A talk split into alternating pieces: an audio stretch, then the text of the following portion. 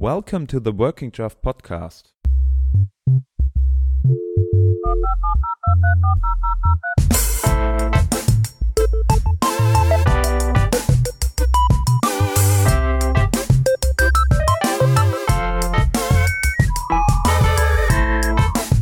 My name is Hans. And my name is Shep.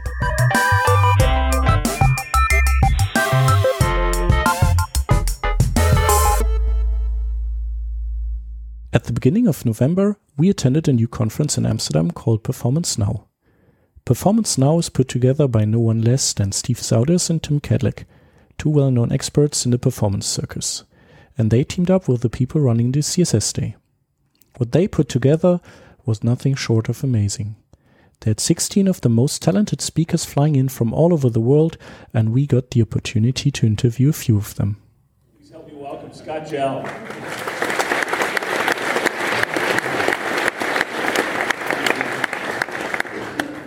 Thank you. And in the following interview, we talk to Anna Migas about rendering performance and what 120 frames per second screens are all about.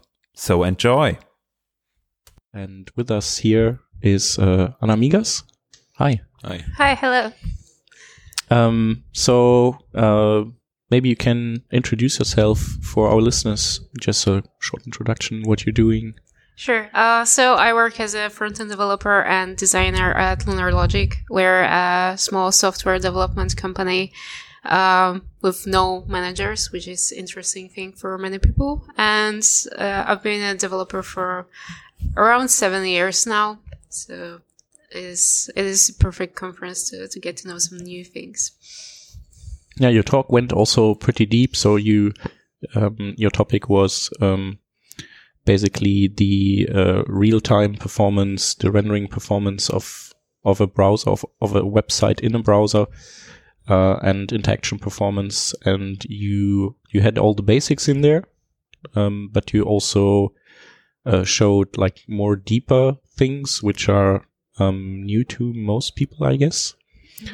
So um, yeah, those are the things we would like to to touch today. So Okay, sure. Maybe just uh, um, for the users, though, we all are on the same page. What are uh, common uh, problems just on the on the scratching the surface with uh, UI performance when it comes to rendering? Well, a, a lot of people would animate or um, change interactions uh, using properties such as width or, or height or display property, and these are like very heavy calculations for the browser to to make, and they're causing some browser reflows, which then uh, result in jank. Jank is just like stuttering, lack of smoothness on the page. So basically, we, we run this animation or interaction, and the user sees something that is not really pleasant for them to see. One problem you mentioned in that regards is like, for example, if you're uh, heavy interactions uh, with parallax, for example, or fixed elements where, where uh, a lot of computation uh, is needed by the CPU or even the, the memory is uh, flushed all the time or something like that. Um, yeah, uh, that's a that's a good thing. And then there are um, other things that um, were new. For example, for me, like for example, these 120 frames per second. What what is it with this one? I haven't heard of that before. Well, so most of the consumer market devices run at around 60 frames per second. Like hmm. the screens are refreshing with this rate. But uh, there are some new devices like rolling out. Uh, as I said, consumer market because in gaming industry it was already a standard that have 120 frames per second uh, refresh rate. So it means that the browser needs to be twice as fast as before for this uh, for these devices if you want to have smooth animations. I think that's uh, the newer iPad Pros. Yeah, the new iPad Pro, uh, the Razer gaming smartphone, which is like around consumer market, also around gaming. So uh, these are the two two that I've heard about. Uh, probably there is more, but I'm maybe not aware of the market uh, enough. Yeah.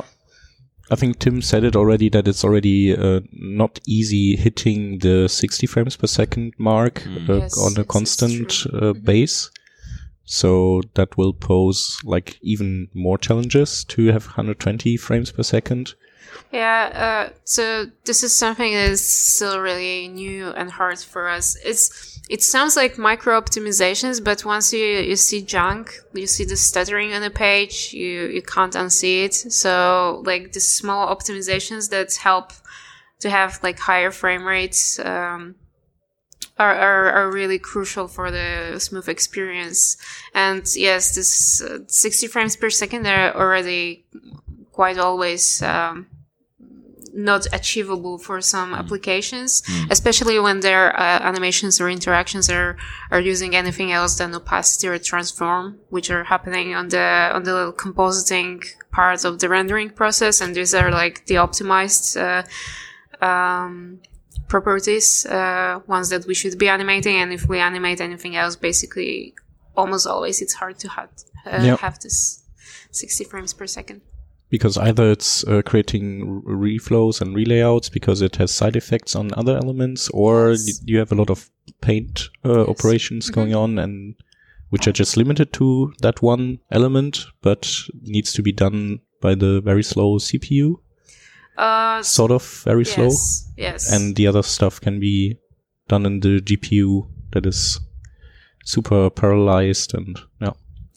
So one thing you mentioned with this is uh, usually if we want to optimize for uh, 60 frames per second, we try to offload our JavaScript, for example, to request animation frame so that bec the browser is able to identify a good point in time uh, when to update uh, JavaScript. Uh, but you also mentioned that it might become problematic uh, with uh, 120 frames per second uh, devices. Yes, exactly. So uh, some some devices, some browsers, uh, especially have uh, a cap of 60 frames per second in request animation frame. So it doesn't really do what it says. It's not requesting a frame every time or a screen refreshes. It's just re- requesting this frame this many times per second, which is 60.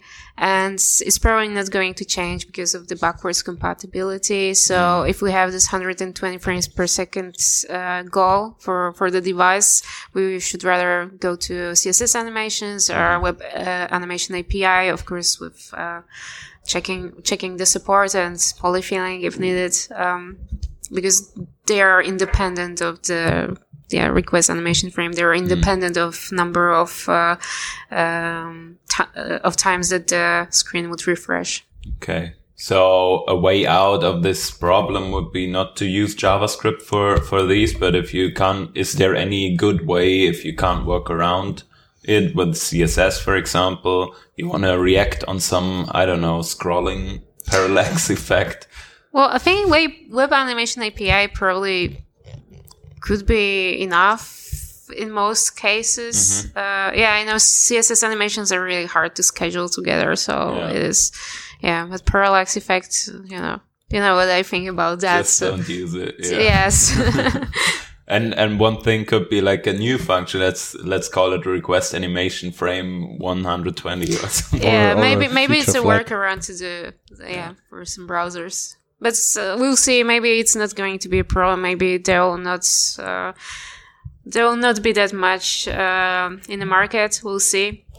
Uh, I, I didn't see it myself. I didn't have a chance to use it that much, but uh, I heard that people say that like the difference is visible. Like when you use some game or the app, and then you sometimes go to the browser, and sometimes you just feel there's that there is a difference. hmm Yeah, I heard the same from people that say that uh, the scrolling is even more smooth than it was before. Yes. So yeah, maybe it's also something that you get used to when you have such a device, and then if you have a traditional device, then suddenly you see how janky that is. So the other way around than if you're Yeah. Yeah. Yeah, there's no going back from Retina as well, I guess. Yeah. Like it's really hard to look at any screen after. Yeah. Yeah, and the browser you you just mentioned that uh, has the the uh, the cap at 60 hertz uh, or 60 frames per second is ironically Safari, which That's is that's what I heard. Yeah, Yeah. Uh, that it looks like that there. So uh, have you uh, any information about how Chrome works on the Razer phone on Android? uh, no, I don't have No, any no. on that. Sorry. So yeah, okay, maybe they also have the cap, but we don't know. Yeah. Yeah. Maybe one of our listeners can give us a hint or anything. Ah. Yeah. We'll find out one day. We'll find out. Yeah. Yeah. And then, um, Shep, you mentioned another topic that we wanted to talk about. Uh, this, which is uh, the will change property. Um, so, uh, yeah, I think everybody has heard about it. What? Just a quick recap. What does it do?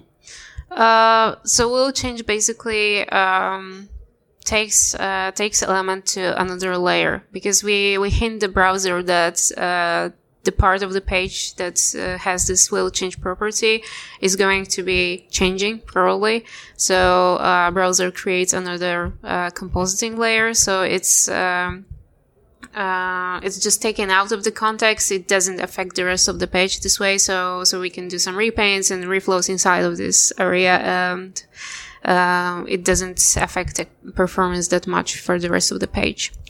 Uh, back in the days, let's say when CS, uh, CSS3 animation, uh, no, um, 3D uh, transforms came around, we Yeah. used to have this quirk where we said, okay, we use uh, transform C or set uh, with the number of zero to uh, promote the layer to a new layer in the browser and to be rendered with the uh, support of the GPU. So this is not useful anymore and we don't need it. Well, I, I guess if you need to support some browsers that wouldn't support will change, then maybe you could consider that. Um, but yeah, the probably browser creators saw the need for, for something like that for, for us to have some control over creation of new layers and, and they went forward. Luckily. Is it already supported in every browser? Well, uh, basically, like all, all the newer uh, browsers you might want to, to, to support in this way. Hmm. I believe, at least. Maybe we can check it after. Yeah, yeah. I, I, I don't know. I need. I, I was just asking myself. So is it already that major? Does every browser now support it? I don't know. Yeah, when I was doing last project, I checked and every Mm-hmm. everything I needed to support was already there. So so th- that's why I'm a bit. Uh, maybe I'm in a bubble, but Mm-hmm. uh, yeah, it it has a pretty good support. Yep. So And- with will change, I often use it uh, in connection with transforms. So let's say you have some transition on a hover uh, taking place, and you just want to give the browser the hint, "Hey, browser, I'm going to change the transform, maybe scale it up one point one, uh, uh, so 110 percent." Um, what are other use cases where you would need this property um, in in in uh, conjunct? Uh, in, in connection with other properties hmm that are not Uh, transform. Yeah, it's it's oh that they're not transform. Well, surprisingly, if you actually say we'll change height, it will also promote it to another layer. And I was testing it in Chrome, and actually it was quite smooth animation with height. Uh, Probably you shouldn't do it anyway, but. Um, yeah, the, uh, also it's uh, you can use it for um, for basically any property. Uh, also, a really good use for will change is to use it for uh, fixed elements because otherwise they, they get repainted every time you scroll. They, they just need to be like a new image of the rest of the page with the new fixed element. Uh, of course, uh, you shouldn't be overusing that. Like, you shouldn't have too many fixed elements. You shouldn't have too many layers, uh, because, like, um, as I said in my presentation, each of them will, uh, take a bit of, uh, user CPU. For some less powerful devices, it will really be a problem after some time. So handle it with care, Yeah. basically. Yeah. Are there other, other drawbacks that you found uh, using will change, or does it uh, behave differently? Like, does it have because there's some heuristic in there, and so the browser needs to like Mhm. decide itself what to do with the information. So, do you in in practice do you find um, any caveats uh, compared to, for example, translate Z or uh, other means of promoting layers? Um, so I, I was trying to use will change uh, with content uh, because it's also an option, and uh, unfortunately, it was uh, it was. Um, I'm I'm not really sure if it's helping the performance. I had a feeling that there was like some jank junky uh, interaction because of it. So this might be something to to to consider like uh, testing, al- always testing uh, if it's going well. Mm-hmm. Yeah. Great. And then there was this other uh, topic uh, that was mentioned, CSS containment. Uh, what's that all about? I haven't heard of that before a lot. Um. So yeah. So this is a pretty new new thing, and it's it's highly unsupported yet. Unfortunately, I think it's only Chrome that has it now. Uh. So basically, you can say contain layout, contain paint. Uh. Uh, as a property, and then a part of the the page that has this property will will be like scoped. Like it will not uh, let the rest of the page uh, influence the layout or influence uh, or, or this element to influence the rest of the page if we if we set this containment. Uh, so so it is like another way of having context. Like with layers, we have another context for some elements, but I think that still it's not yet there. Uh, I'm really hoping that it's, it's developed uh, in every browser soon, but we'll see. Do you know of uh, what what the other browser vendors what the status is on that? Do they are they do they show interest in that property or are they just uh, ignoring it for now? Uh, well, I'm I'm not sure. I mean, it was so uh, um, unsupported before that I, I didn't uh, hear much about it. I only heard about people being excited about it uh, being in Chrome, but I didn't hear much about the others. Probably a short research would uh, Yeah. would help with this question. But it's a good idea to do that. Yeah. So I, I played a bit with it. So I I uh, tried to implement it in a in, in my project also. And uh, so the first thing that is a bit hard to understand is I think what the different uh, settings mean really. So uh, so I found that hard to to find documentation. Okay, for for paint it's clear, but then there are certain other properties that are not super clear. And um, it was also a constant um, source of uh, feed uh, shooting because um, you had a bug in in Chrome because Chrome was the only browser supporting it that you couldn't see in the other browsers and uh, or Chrome behaved in a certain way and maybe something would not peek out of of, of an element because you set the containment on it. So it would cut off the stuff. Oh, um, but other browsers wouldn't. So in the end, I think I went through all the places I, I thought would be where, where that would fit, like to, to have less layout calculation because we have a lot of ads in the site that also like uh, push stuff around. And then I thought it might be a good idea to, to limit the amount of reflow calculation. But then uh, now, now it's a traditional site without CSS containment because, um, it's also hard to communicate to other uh, developers that are not super deep into it. Well, yeah, it's still pretty limited uh, when it comes to documentation and that, as you said. Um, well, you can treat it as a progressive enhancement in some areas, unless it cuts off half the Yeah. content and wait till it finally gets there. Yep.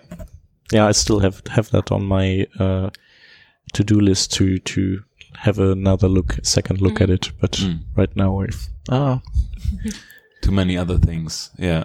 yeah, I got bitten too often. Is there anything that um, you would like to see in regards to rendering performance that you would like to see in browsers? Uh, is like a wish that will come true if if anything happens? Um, hmm. Well, for for sure, there are ways uh, in which uh, the dev tools could be easier to understand for uh, for just an average user because it takes a lot of time just looking at it, uh, how it works, what it does. Uh, it's a really complex tool, so maybe there is some way that the UI could be more friendly for people to understand. Also, uh, I know that, uh, for example, request animation frame is not consistent in between the browsers.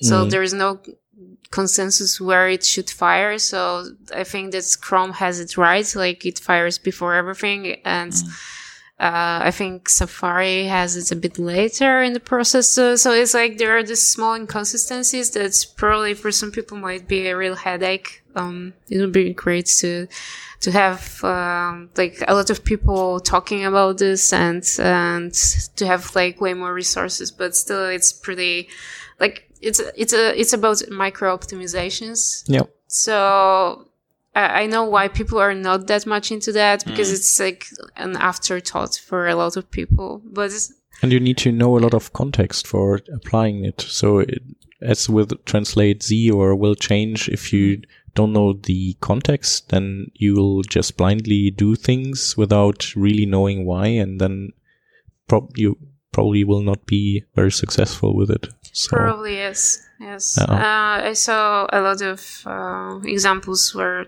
it was just applied and it didn't really help. Like it was applied to the wrong element, for example, or, or just it didn't make that much sense. And well, yeah, for some users, it's it can make difference in their CPU usage, for example. So yeah, cool. So, uh, thank you for being our guest and explaining a bit uh, these uh, really like specialized optimization things that are secrets basically to most people. Yeah. thank you, thank you for having me. Yeah, and uh, yeah, That's it uh, for this episode uh, at Performance Now with Anna. Thank you. Thank Bye you. bye. bye. And that concludes the interview from Performance Now conference for today. We would love to hear your feedback via Twitter. We are at Working Draft. And a quick note to our German listeners. Uh, Usually we record a weekly podcast talking about web technology. And if you like these series of interviews, subscribe to it via Spotify or iTunes or any of your favorite podcatchers. And just a quick hint if you want to support us with a small tip, you can do so via Patreon. Thanks for listening. Great to have you on board. See you next time. Bye. Bye bye.